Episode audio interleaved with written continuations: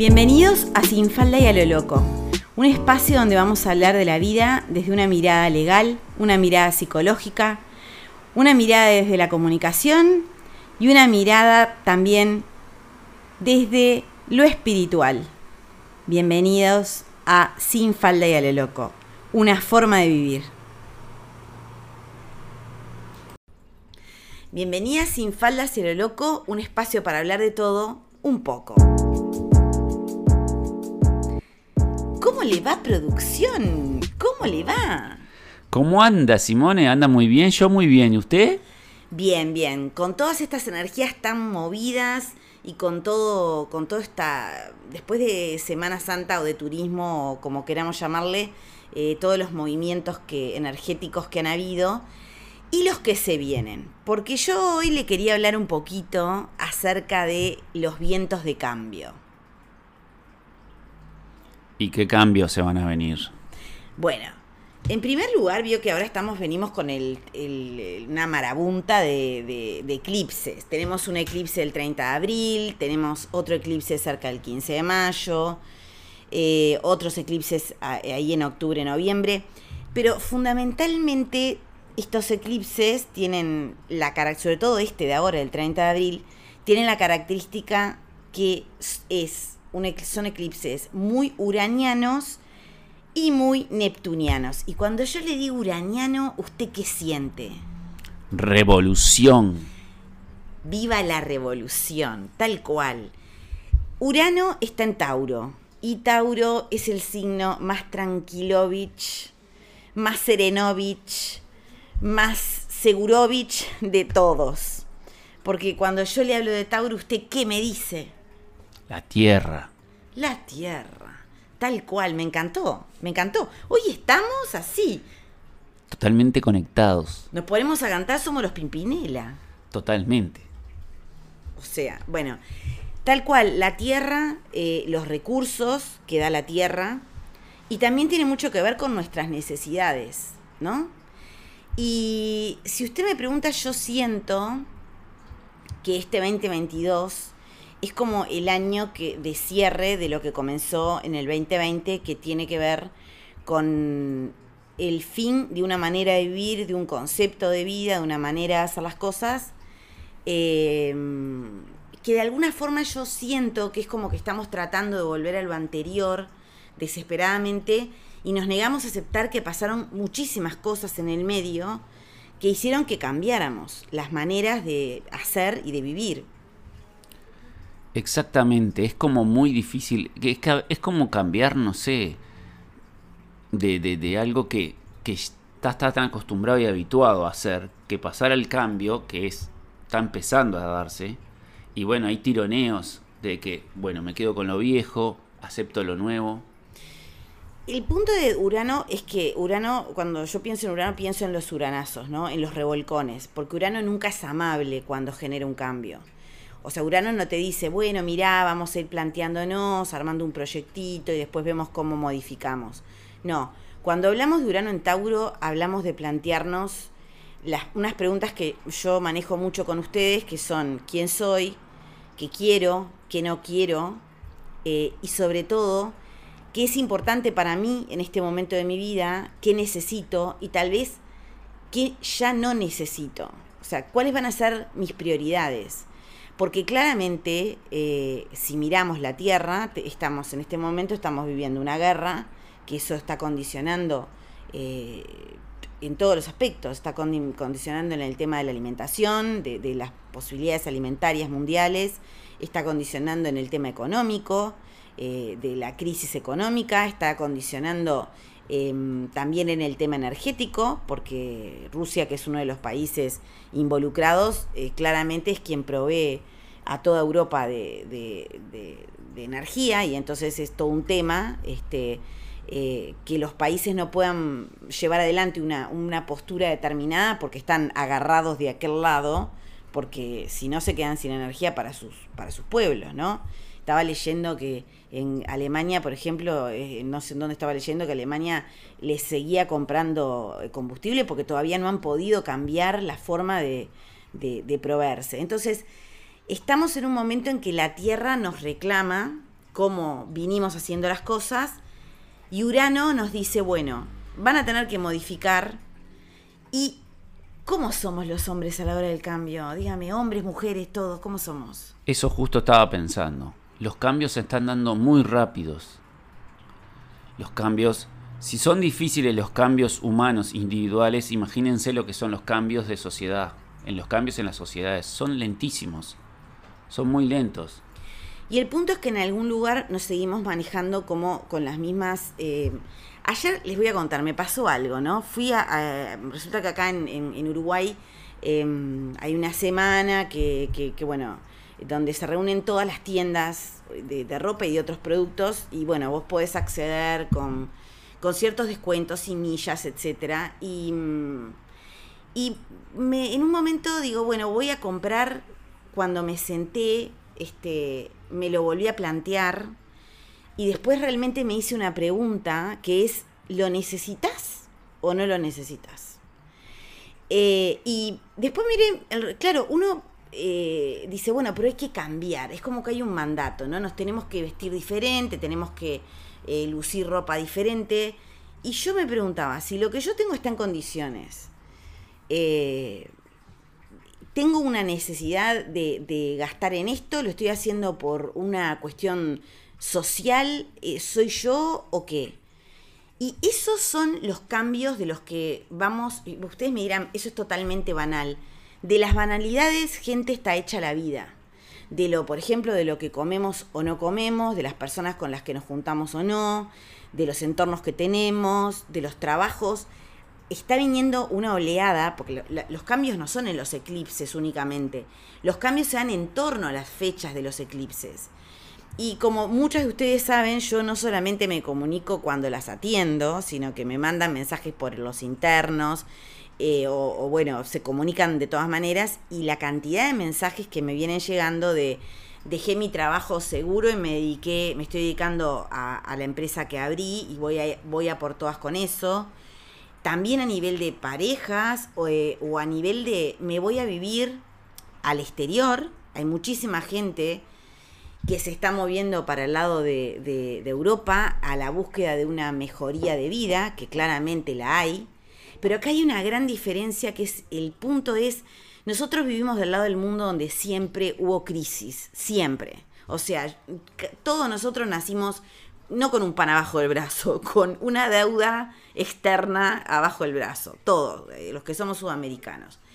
Eh, eso nos hace también mucho más fuertes a la hora de bancar ciertas situaciones. Porque yo me acuerdo que en varias oportunidades que viajé a España, que lo que ellos llamaban crisis, para yo miraba y no, no comprendía el concepto, ¿no? Claramente crisis es una palabra distinta según el país en donde estés, y según lo, lo que vos hayas nacido y cómo, cómo eh, eran en tu casa y cómo se manejaban las cosas. ¿No? Sí, sí. Y también hay otra cosa que, que pensando que apunto. También la crisis en cuanto a las generaciones, generacionalmente hablando. La generación de los gente en entorno de 45 para arriba, 50 años, nosotros vivimos la vida desde un determinado punto y manera con un montón de cosas que faltaban, que se necesitaban. Y después pasaron los años, se empezó a vivir muchísimo mejor. Y las, me parece que las, las generaciones más chicas que las de 45, 50 años, hay un montón de cosas que siempre vivieron en, abundancia. Abundancia de, todo. Y nosotros no es que vivíamos en escasez, vivíamos en otra sintonía de, esa época que no era la abundancia que había. Y ahora entramos en esta crisis, que como estabas diciendo vos, que no es una crisis regional, de Sudamérica, Latinoamérica, es una crisis mundial. Es una crisis mundial y esa es la gran diferencia, la enorme diferencia. Dentro de los cambios que yo decía que están en el, bueno, ¿dónde quiero vivir? Hay mucha gente que se está, está volviendo al, bueno, al, pueblo de donde era o se están yendo a vivir acá, por ejemplo, en Uruguay, mucho para el lado de la costa, eh, buscando, eh, eh, buscando un retorno al contacto con la naturaleza, a la simplicidad. ¿no? Es como, hay una, una cuestión, igual le voy a decir una cosa, usted producción atrasa 20 pueblos. O sea, ¿por qué habla como un viejo de la guerra? O sea, no, porque nosotros, los que somos mayores de 45. lo que pasa que claramente eh, teníamos muchas a ver, no, era un tema, otra no era un- visión. no era un tema de abundancia, era un tema que no, no había tanta oferta. Bueno, sí. Déjese de embromar, Claro, porque bueno, digo, sí. no, no había tanta oferta de cosas. No, claro. O sea, hoy, desde, desde la tecnología hasta lo que sea, uno dice, bueno, ya tengo una computadora que está, y, y a su vez las computadoras son herramientas de trabajo, los celulares son herramientas de trabajo. Entonces, un poco de lo que les estamos hablando hoy, que ya hace como 10 minutos que estamos divagando, pero sabemos para dónde vamos, aunque ustedes no lo crean, eh, tiene que ver con el prepararse para surfear la ola. Porque hay una cuestión y es la siguiente. Vos cuando te parás ante una ola y, la, la- la ola viene muy fuerte, les estoy hablando de esas olas gigantes, ¿no? Eh, la ola, si vos eh, no corres con ella, te da vuelta y te clava de cabeza, se te llenan los pulmones de agua y sentís que te vas a morir. En cambio, cuando vos ves que la ola viene, decís, bueno, ta, en, en cuanto pueda me meto y corro con ella. Entonces, de lo que estamos hablando es de lo que viene la ola. Y ustedes me dirán, ¿pero qué me estás diciendo si venimos en esto desde el 2020? Ya tenemos todo un expertising. École qua, tenemos el expertising. Si para algo nos sirvió la pandemia, si para algo nos sirvieron todos estos años, es para ir acomodando el cuerpo mucho más a las exigencias de lo que se vienen.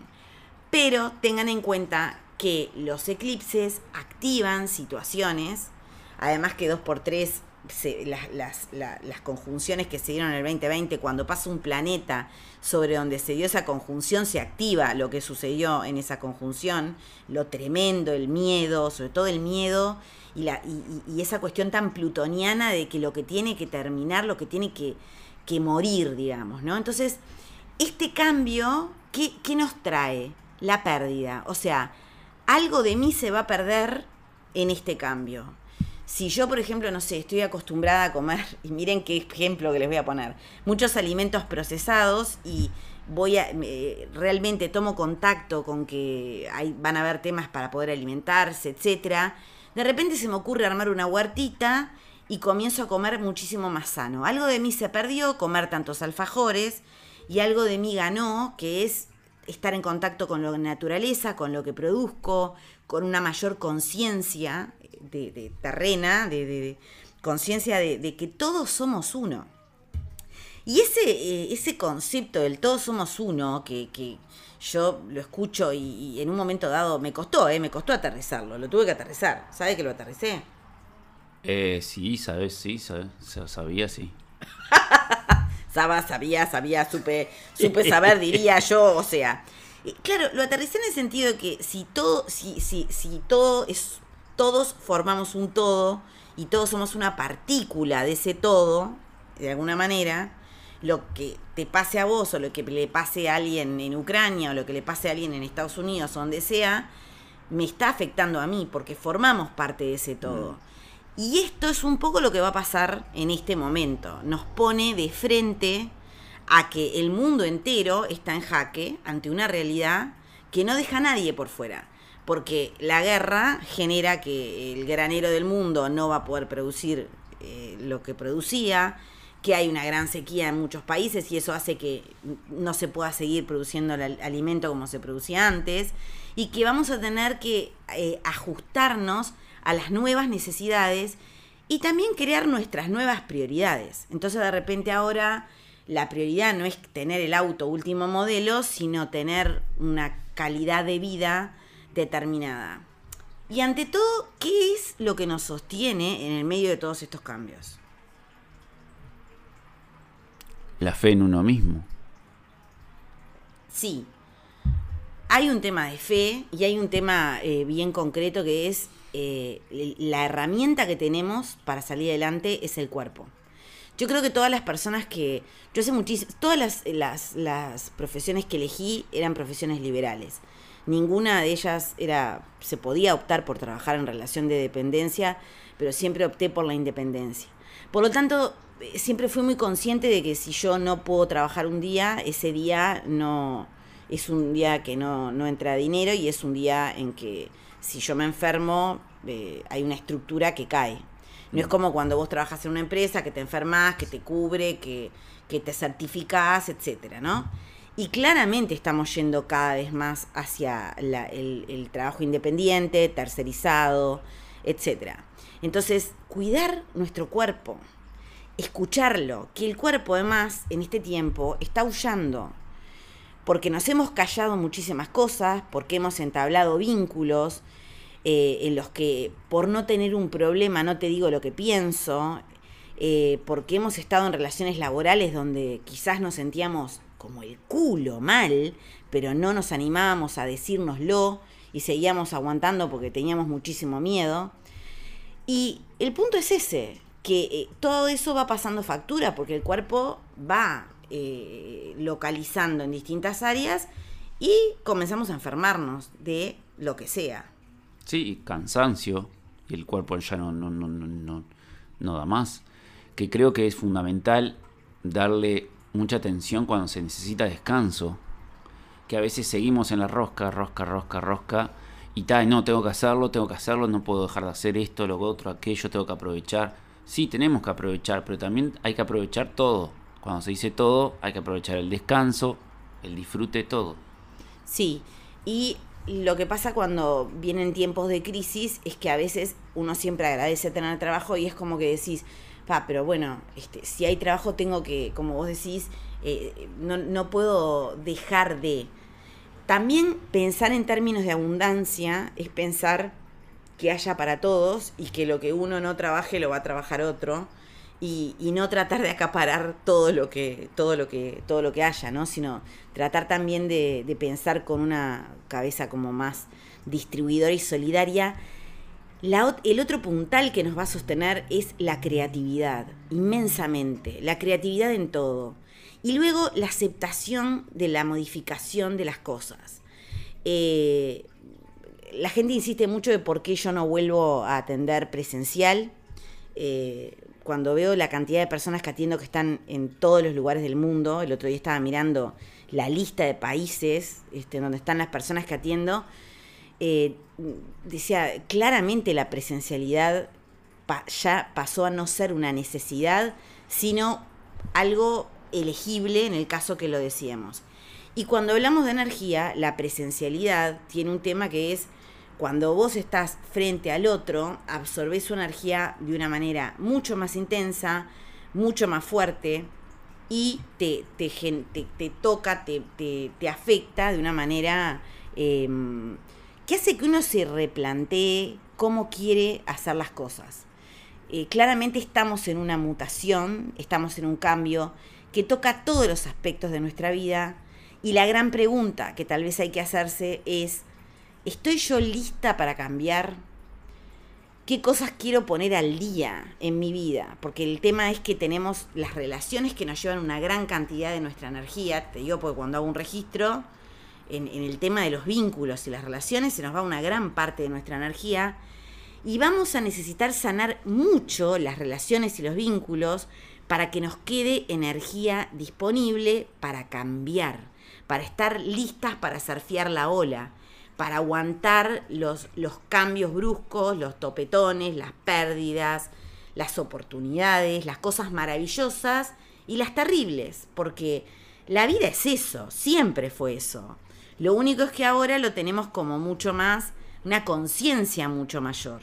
Digo, cuando uno habla, me voy a poner como usted, cuando uno habla con, los mayores y cuentan su historia, lo que cuentan es las buenas, las malas, y siempre pasó de todas. Sí, sí, siempre cambió.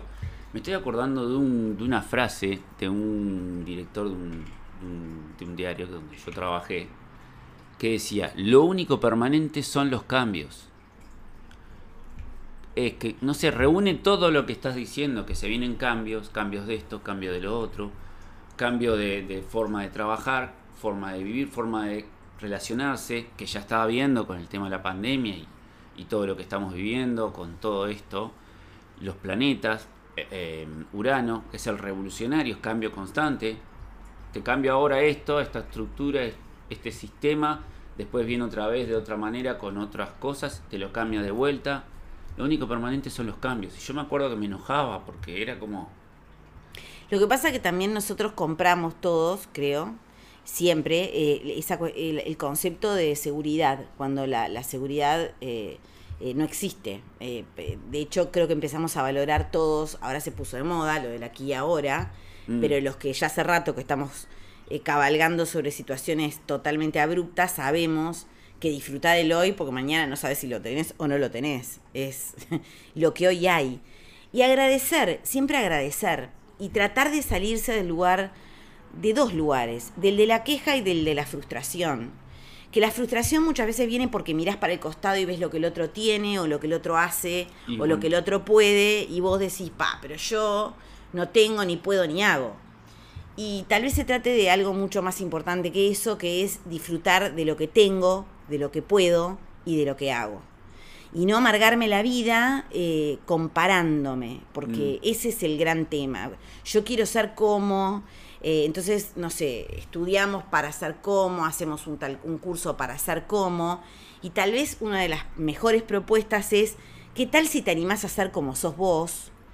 Y eso va a hacer que lo que vos hagas sea único e irrepetible, tenga un valor agregado de por sí y te va a dar una enorme felicidad, porque de ahí viene, ¿no? El, el- el- el- el uno estar feliz con lo que uno produce, con lo que uno hace y con quien uno es. Exacto. Eh, bueno, este encuentro fue un poquito más serio, porque en realidad el tema es serio. Sí, sí. Es, un, es, una, es una realidad que está tocando nuestra puerta. Y que conste que yo no lo sabía antes de empezar, no lo sabía. Como el tema. siempre, como siempre. Porque nosotros no hacemos las cosas con guiones. Las vidas guionadas, los programas guionados, las cosas guionadas me parecen una caída de huevos contra el piso estrepitosa. Le quita toda la espontaneidad, le quita, le quita lo, lo rico que puede salir en el momento. Y si te equivocaste en algo, ¿sabes qué? No se murió nadie. Y acá no se edita. Porque la vida, mi vida, no te admite edición.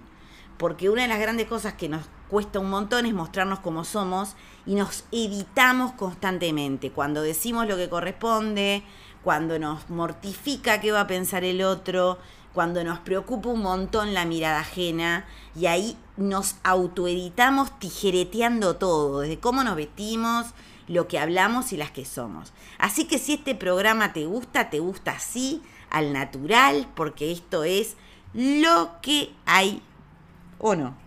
Por supuesto, sin faldas y a lo loco. Voy a tener que empezar a cambiar porque empecé, empecé sola, después se me sumó usted. ¿Y qué resulta decir? Menos mal que puse sin faldas, ¿no? Porque si no estaríamos Sí. en un problemón. Eh, sí.